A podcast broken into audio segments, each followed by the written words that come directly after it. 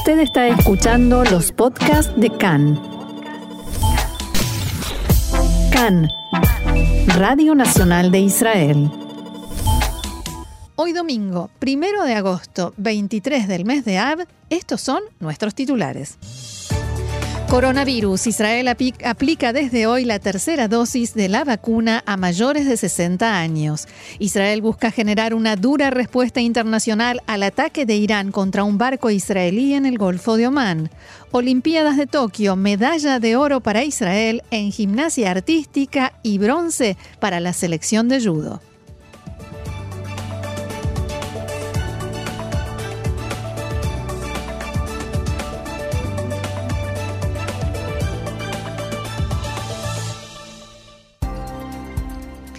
Vamos entonces al desarrollo de la información.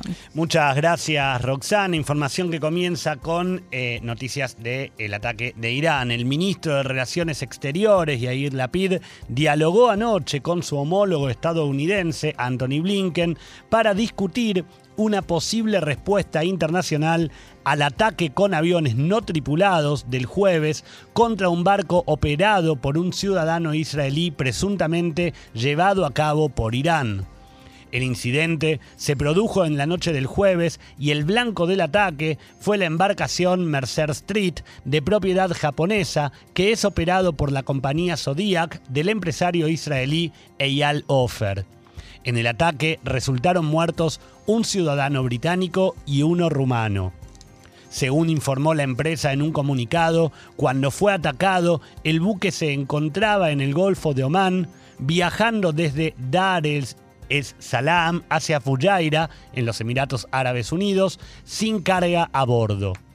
El canciller e israelí Lapid escribió en su cuenta de Twitter que conversó con Anthony Blinken sobre las actividades conjuntas contra el terrorismo iraní y la formulación de una respuesta internacional significativa y efectiva, según palabras de Lapid. Además, el canciller acusó a Irán por el ataque y escribió, cito textuales palabras, Irán no es solo un problema israelí, sino un exportador de terrorismo, destrucción e inestabilidad que nos está perjudicando a todos. Nunca debemos guardar silencio ante el terrorismo iraní, que también perjudica la libertad de navegación. La PID se puso en contacto con su par británico, Dominique Raab, y el rumano, Bogdan Aurescu, eh, y en ambos casos los funcionarios exigieron que se investigue a fondo lo sucedido. Israel también está buscando una investigación internacional sobre el ataque y que el Consejo de Seguridad de las Naciones Unidas se reúna para tratar el asunto. Funcionarios israelíes declararon este fin de semana al New York Times, bajo condición de anonimato, que en el ataque fueron utilizados varios drones iraníes.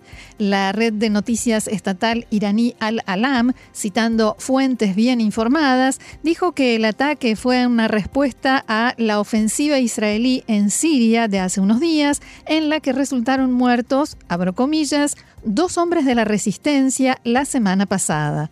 Este mediodía, el portavoz del Ministerio de Relaciones Exteriores de Irán negó que su país sea responsable del ataque y aseguró que no es la primera vez que el régimen sionista hace estas acusaciones infundadas contra su país. En la mañana de hoy, al comienzo de la reunión de gabinete, el primer ministro Naftali Bennett dijo que fue Irán quien llevó a cabo el ataque y lo hizo utilizando aviones no tripulados. Bennett expresó sus condolencias a Gran Bretaña y Rumania y a las familias de los fallecidos.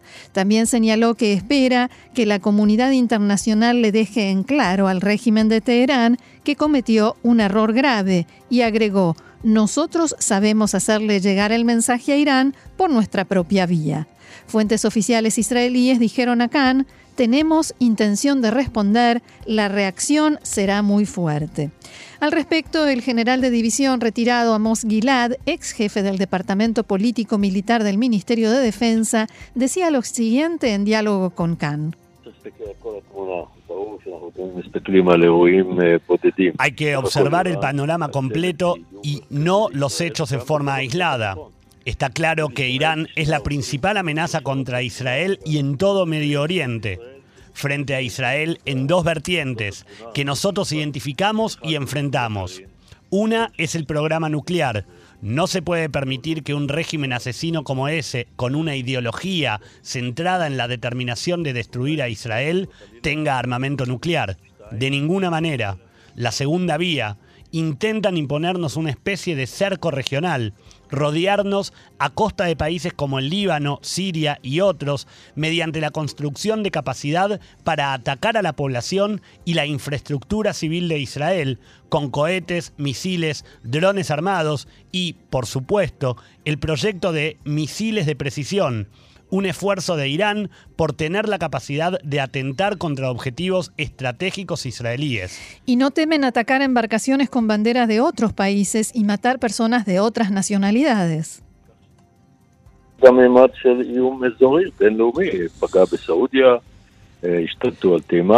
Ese es el aspecto de la amenaza regional, internacional. Atentaron contra Arabia Saudita, se, se apropiaron del Yemen, amenazan a Arabia Saudita. Estamos hablando de una amenaza regional, global, terrorista. Lo nuevo, lo que ha cambiado, es que esa amenaza aumenta.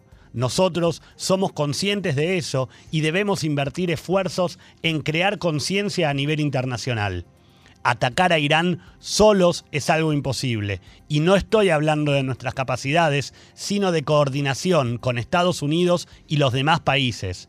Por eso, la próxima visita del primer ministro Bennett a Washington es tan importante. Según Amos Gilad, esta no es la primera vez que sucede algo así, pero tampoco será la última.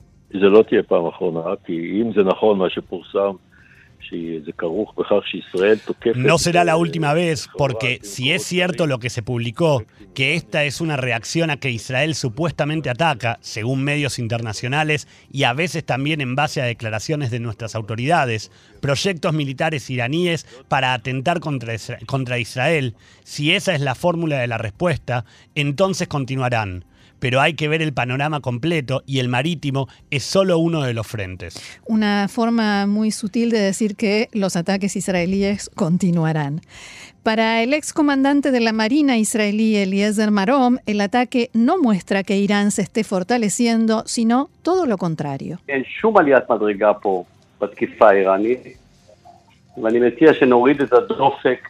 No hay ninguna escalada en este ataque iraní. Propongo que todos nos calmemos y comprendamos que precisamente este ataque muestra hasta qué punto los iraníes están incapacitados y desconcertados frente a nuestros ataques en Siria contra sus sistemas de defensa, misiles y transferencia de armas. Y lo que hacen de, ir y atacar un barco comercial se ve tan pobrecito e insignificante, pero cabe preguntarse también, ¿Los iraníes van a empezar a atacar ahora embarcaciones de judíos en todo el mundo? El mundo entero reaccionará con indignación y no se quedará de brazos cruzados. Bien, un tema que sin duda seguiremos tratando y seguirá en el centro de la información, pero ahora vamos a otra noticia. El diario Al-Quds informa hoy que el Consejo de la Shura de Hamas se reunió este fin de semana y eligió a Ismail Aniek para ejercer durante un nuevo periodo de cuatro años más como líder de la organización. Por otra parte, las autoridades en Israel detectaron que Hamas ha intensificado recientemente los esfuerzos para organizar y llevar a cabo atentados desde la margen occidental con instrucciones desde la franja de Gaza. Uno de los integrantes de la agrupación, que fue liberado en el acuerdo de intercambio por Gilad Shalit y expulsado a la franja de Gaza, intentó en los últimos meses reclutar decenas de palestinos en la margen occidental para que cometan atentados contra israelíes. Se trata de Abdallah Arar, que formó parte de la célula terrorista que secuestró y asesinó a Sasson Nuriel y ahora se dedica al reclutamiento de nuevos terroristas. Desde comienzos de este año ya se puso en contacto con 60 palestinos en la margen occidental. En los últimos dos años con centenares. A algunos de ellos logró reclutarlos y les envió instrucciones precisas por teléfono y a través de redes sociales sobre cómo fabricar explosivos. También les dio instrucciones para que buscaran objetivos de eventuales ataques terroristas y a algunos de ellos los puso en contacto con expertos en explosivos. Este esfuerzo, aseguran aquí en Israel, es continuo, incluso cuando la organización que gobierna de facto la franja de Gaza busca alejar de su centro de poder la respuesta israelí. Continuamos con más información. Roxana, el primer ministro Naftali Bennett condenó esta mañana lo sucedido en la mañana de ayer cuando en la fachada de dos sinagogas en la ciudad de Bnei Brak aparecieron cruces esvásticas. Bennett dijo que se trata de, abro comillas, un despreciable acto de maldad. Además, el primer ministro señaló en un comunicado que la destrucción de las sinagogas en Bnei Brak es un grave crimen de odio e incitación. La policía dijo que está investigando el incidente y que recibió la denuncia el sábado por la noche. Además del graffiti, se encontraron fotos de Shira Banki, la joven de 16 años asesinada por un extremista ultraortodoxo en el desfile del orgullo gay en Jerusalén de 2015, esparcidas en el lugar. Mañana se cumplen seis años del asesinato de Shira Banki. El primer ministro Bennett aseguró que el desprecio de los lugares sagrados, incluido el uso criminal de la imagen de la difunta Shira Banki que fue asesinada, es un acto de maldad despreciable. No permitiremos que esto suceda sin una respuesta, dijo Bennett, y prometió que la policía llevará a los responsables ante la justicia. La información ahora proviene del ámbito, diría, económico, político o una mezcla de ambos, ¿no? Es, el día de, digamos, ¿no? El día del arranque. En, realidad, claro, del arranque, porque en la reunión de gabinete de hoy se inició el proceso de aprobación del presupuesto nacional, el primero desde 2019 y que continuará en la Knesset, poniendo a prueba la supervivencia de este gobierno de coalición.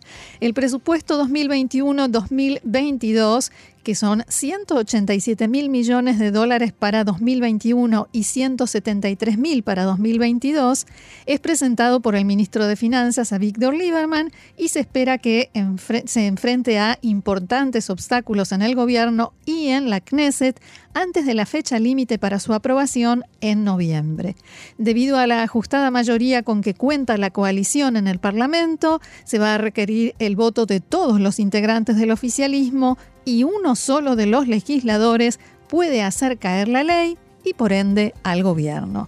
La diversa composición del nuevo Ejecutivo, encabezado por Bennett, formado por partidos de derecha, centro e izquierda, complica el esfuerzo.